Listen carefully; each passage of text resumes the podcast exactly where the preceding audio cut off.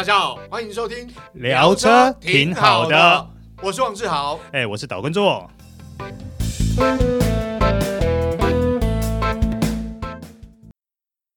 简约但不简单，All New Fit 颠覆同级安全新标杆，搭载全新世代 Honda Sensing，搭配一百度超广角摄影机与新世代影像处理晶片，新增夜间行人辨识。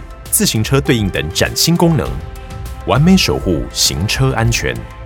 即刻来电赏车，一睹 All New Fit 极致安全魅力，太旧换新，六十九点九万起，Honda。今天为大家试驾就是我旁边这部二零二一年的 Hyundai Santa Fe。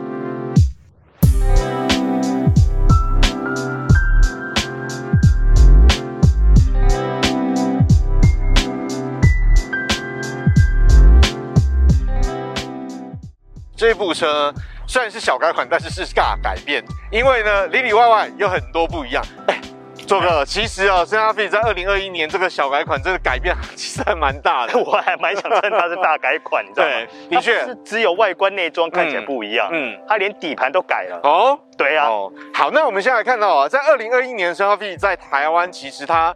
动力规格有两个，然后车型变成三个嘛。嗯，好，一个是柴油，就是 Smartstream 二点二升的涡轮柴油引擎。好，另外一个呢比较特别啊，啊，它是什么？一点六涡轮增压引擎的油电啊。对，好，其实它这颗呃汽油涡轮增压引擎好像也已经用在呃其他车款了。哎，是是，但这一次搭配油电比较特别，这个。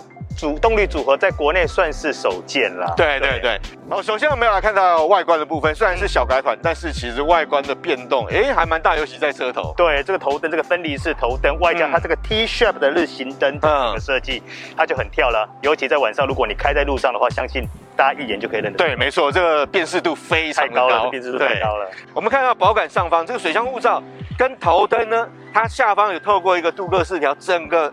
看起来，哎，其实还蛮豪华霸气的哦，嗯，对不对？而且它这个水箱护罩的镀铬饰条是亮面的，对。那下方呢，这个镀铬饰条它等于是一个比较雾面的，嗯，哦，所以层次感有出来，对，对不对？那再来看到保杆下方，保杆下方呢，基本上它除了车身同色烤漆，在下方还有一个这个银色的护板，嗯嗯，它下气坝部分就。比较不像有些车款用使用这个镜面烤漆，好亮黑色。嗯，其实我觉得它这样设计的话，跟还没小改款比起来的话，那个质感跟整个层次感又更上层楼。嗯，还不错。再来看到车色的部分哦，我觉得它车色呢视觉张力也蛮够，嗯、肌肉线条也很明显的哦。你指的是这些折痕吗？对，没错，包括它前轮拱、后轮拱，还有它的腰线部折痕的部分。嗯，门板下方它也利用哦防刮材质搭配它的银色的饰板，嗯，所以整个车侧。呢，还有窗框呢，其实用镀铬饰条啊，对啊，所以整个质感其实有衬托出来。嗯，但是对我来说，车车的整个视觉焦点应该会在轮子啊，胎部分。没错，我先讲，它是双色切削铝圈啊，所以其实还蛮漂亮。尤其它这个二十寸的胎有没有看起来就超霸气？车尾算是变化比较小的地方，感觉最没变动的部分。对，但是还是有不一样。有有有有，就是这个东西啦。啊。尾灯的部分，哎，它叫 T-shape LED 尾灯，哦，其实它是呼应整个车头那个 T-shape 日行灯的前后有呼应的设计，所以其实它晚上的时候，你远远看到它，你会觉得很明显，说，哎，对，它就是一台 Santa Fe。嗯，那当然还有中间这一杠啦。啊，这是灯吗？当然不是啦，哦，是灯。但是呢，它应该也就是所谓反光条，对哦，安全上、视觉上都有作用。是是是，其实整台车看起来的调性也是属于那种比较沉稳的感受，因为以它差不多四米七左右的一个车长，嗯来说，你实际看到它，你会觉得说那个感觉是更放大的。好，再来我们要看它尾箱空间，打开它的尾门，它没有。提杆尾门没有脚踢尾门，所以要用手动。它是有电动尾门啦，但是没有提杆尾门。好，对，我们看到，因为我们现在已经把第三排空间立起来，它的标准行李箱空间，第三排倒下的话，哎，五百七十一公升左右。对，但是有一个特点，因为它是五加二，对，所以它第二排可以前后滑移，它的空间其实有变化。嗯，所以其实如果以它的第三排立起来的行李箱空间，哎，还蛮大的哦。它算威了啦。对，第三排座椅哦，倾倒。也比较特别，没有拉柄，没有什么，就是一条绳子，很方便，一拉一倒就倒下去了。好，所以在使用上真的还蛮轻松，因为你要拉起来的话，也是一样，就这样拉起来，嗯，哦，所以对消费者来讲，使用第三排座椅应该是算蛮方便的哈。但是它倾倒会有一个好处，嗯、其实它的空间平整度是非常高的。没错没错，像像我们现在把第三排倾倒之后，它整个是平的。哎，坐个所以它第二排。也是六四分离啊，是，所以也可以整个倾倒，对不对？而且空间非常大，啊，这倾倒下来应该有差不多一千六百多公升，嗯、而且除了宽大以外，它的整个空间就是很完整，对对对，很方正。对，对。那另外它有一些贴心的设计的，像它有一个挂钩，置物挂钩，然后还有安全带的固定，嗯，环呐，好，所以整个尾这个尾箱设计来讲，我觉得还蛮不错，蛮实用，我觉得这个很棒，嗯。嗯。但是做哥，你没有发现有少什么东西啊？遮板不见了，对不对？哎、欸，去哪里了？哎、欸，呃，我想明明有留孔嘛，应该是在这吧？没错，其实一般来讲，这种修旅车或者是 MPV 啊，它其实设计都是差不多，就是在底板的下方，其实它会留一部分是收纳遮板的啦。是，是，那当然啦，这有个好处，为什么呢？因为如果你不把遮板呢，带出去的话，其实这又变置物空间，哦，所以其实它空间利用还不错，变化上还不错。对对对对对，对。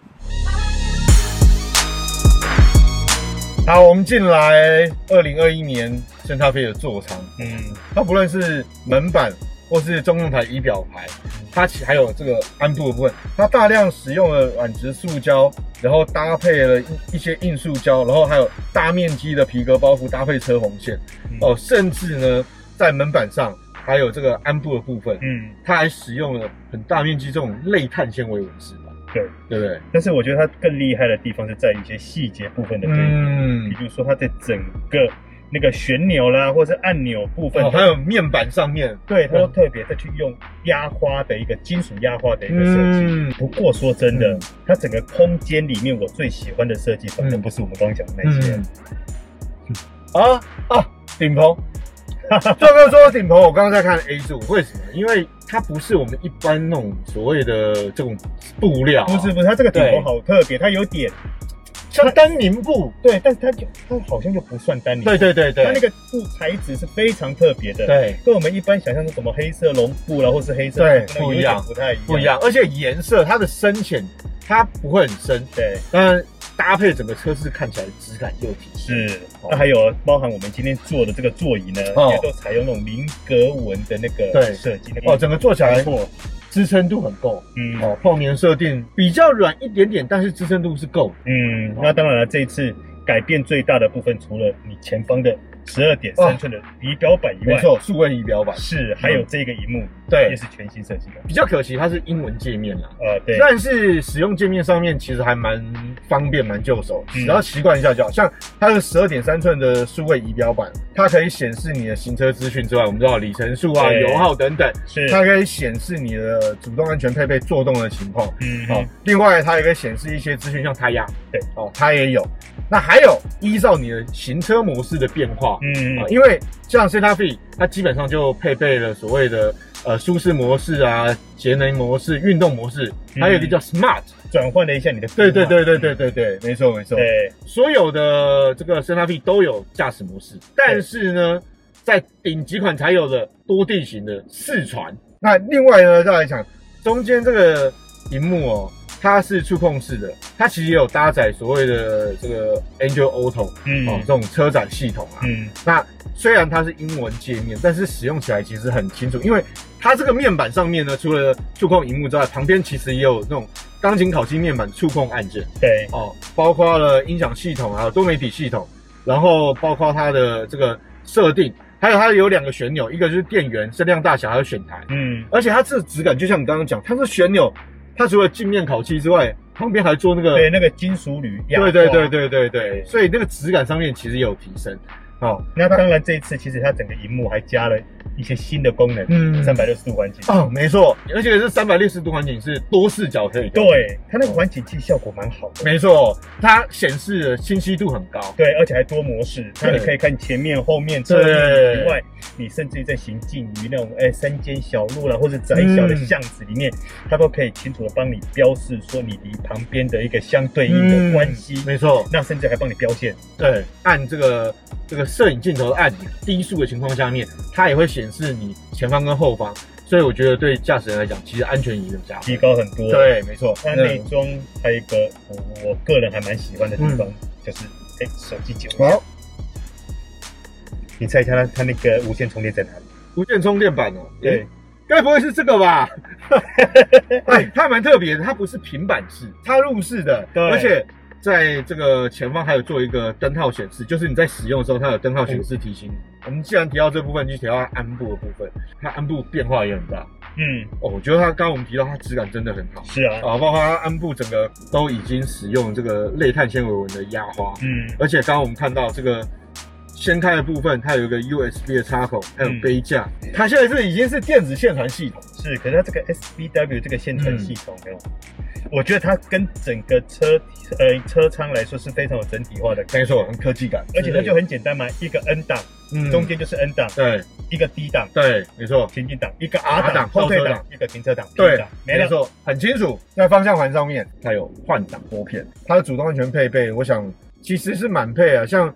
它零到两百公里的主动跟车啊，哦，哦已经全速域了。对，而且我觉得比较方便，就是像它的车道之中跟所谓车道偏移，呃，辅助修正警示这种功能是分开的。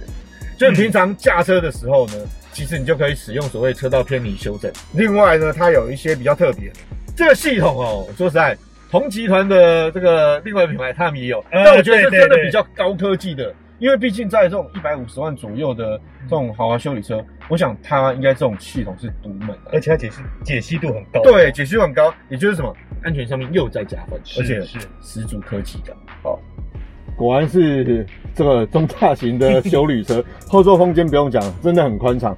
你看前座是有驾驶姿势，我坐后座。我膝盖距离前座椅背，哎、欸，两个拳头啊！因为而且它后座椅背有做一些凹陷的设计啊。嗯、那椅背上面也有置物袋。我发现前座也一样，它的喇叭这个这个面板，它这个是有类似像格纹，而且波浪对对波浪设计，对啊，哇，这个是增添了它的质感。嗯、那后座当然它的门板的设计质感也还不错，一样它用大面积的软质塑胶还有皮革包覆。椅子部分，哎、欸，它的椅面的长度哦，它有做一些。比较长一点的支撑，是它算是，而且透气不会那么短。对对对对，而且是透气皮，在腿部还有臀部的部分。后座的椅背调整很多是什么？在椅背上面顶部的一个拉板啊，或者是拉绳啊。但是它做的跟前座一样，这使用起来其实很方便。嗯哦，而且它的哇，可以那么斜。是，而且毕竟它是一台修旅车，对，所以它的整个第二排的座椅是哎做调整。哦，对，因为它有五加二。但是，对，如果这样的话就不稀奇了，对。哎，对对对对，我们还可以再往前的动线。你的位置没有啦，只有我才有。这种功能一般来讲是真的那种，不是？对对对，翘二郎腿，中大型豪华房车或旗舰房车有这种配置。是不是？你看我这样多舒服。是豪华进口品牌，是。新搭配也有啊，它后座空间来讲，或是整个舒适性，或是它的质感。其实都算中上水准的。那当然了，它还是有一些便利性的配备在后座的部分。对，好比说像我们的中央扶手的后方，嗯，它原先这个地方它把它改成是两个 USB。哦，对，符合现代人的需求，要充电，要玩手机嘛。后座乘客，哦，这个超实用的。对对对对对。那我们进来第三排啊，第三排说实话，中等身材来讲，进出是比较辛苦一点，因为它毕竟它的第二排座椅就算往前滑。门打开之后，它的开口其实比较小一点，嗯、所以身材娇小，我觉得不论成人或者是小朋友，我觉得是 OK 的啦。嗯、好，那进来之后呢，我说实在，就是以 SUV 五加二第三排的空间来讲，它是及格的。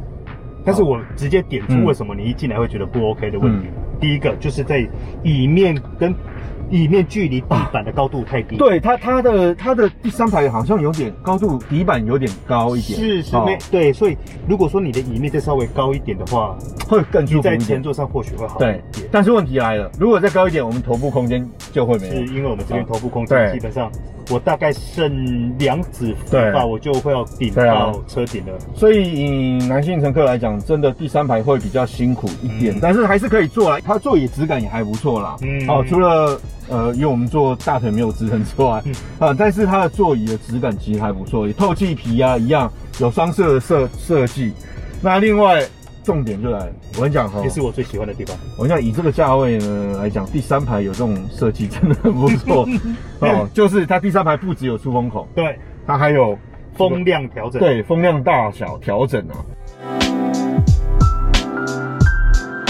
GLDB 也就是使用啊二点二升的 Smart-String 柴油涡轮增压引擎，哦，中阶的版本。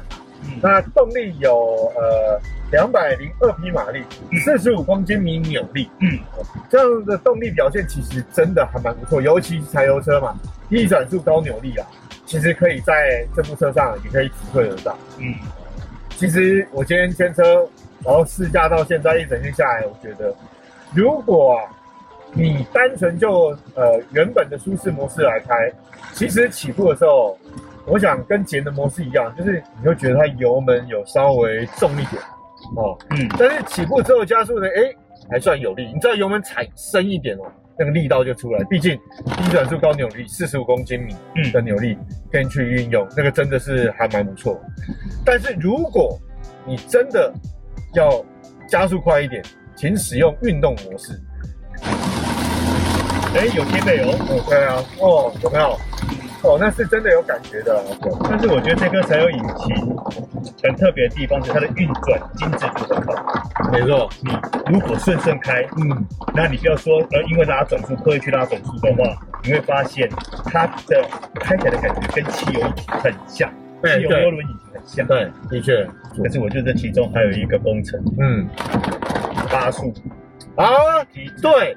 双离合器，这次小改款，它其实变速箱也不一样，不是自排，不是不是，它是双离合器变速箱哦。嗯，我刚刚在这边坐了这么久呢，我觉得第一个最大的好的优点在于，它底盘在处理路面这个弹跳的话非常好，而且还带一点 Q 度，不会死硬，但也不会太软，嗯，所以坐久了以后你还是会觉得很舒服。嗯，第二个我觉得它底盘的隔音非常的好。哦，对，这两点我觉得对于乘坐的成员来说，没有是非常加分的。刚刚在试驾的路程里面，它其实有那种比较大的弯道，然后也有 U 型弯，嗯哦，所以整个过弯的表现在适当速度下，它还是够追的。嗯，它其实比较偏向于欧系，因为毕竟 Hyundai 是前五大车厂之一嘛。嗯，它在北美或者是欧洲市场销售表现也相当不错。嗯，那你要符合这个市场的需求。消费者的要求，所以它在底盘回馈上面，它其实比较 Q 弹。除了本身底盘设定之外，当然要归功于它轮胎的配置啊。嗯，所以整体做起来，我觉得是很够水准。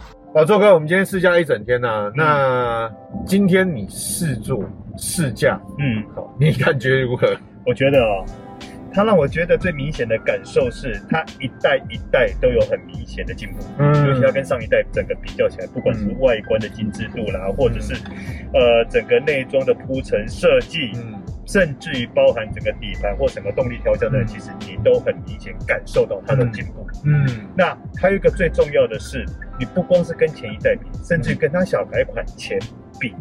你都会觉得它又进步了，对，这一点是让我觉得韩系车厂让我们觉得，其实它真的是一个很可敬的一个车商的一个车厂，因为真的你在试驾的过程都会觉得它一直在进步。对啊，嗯，毕竟它能挤进世界前五大车厂，是真是不简单。是你如果以它一百五十万左右售价，你拿它的主动安全配备、它的舒适配备哦，它的空间跟它的外形设计。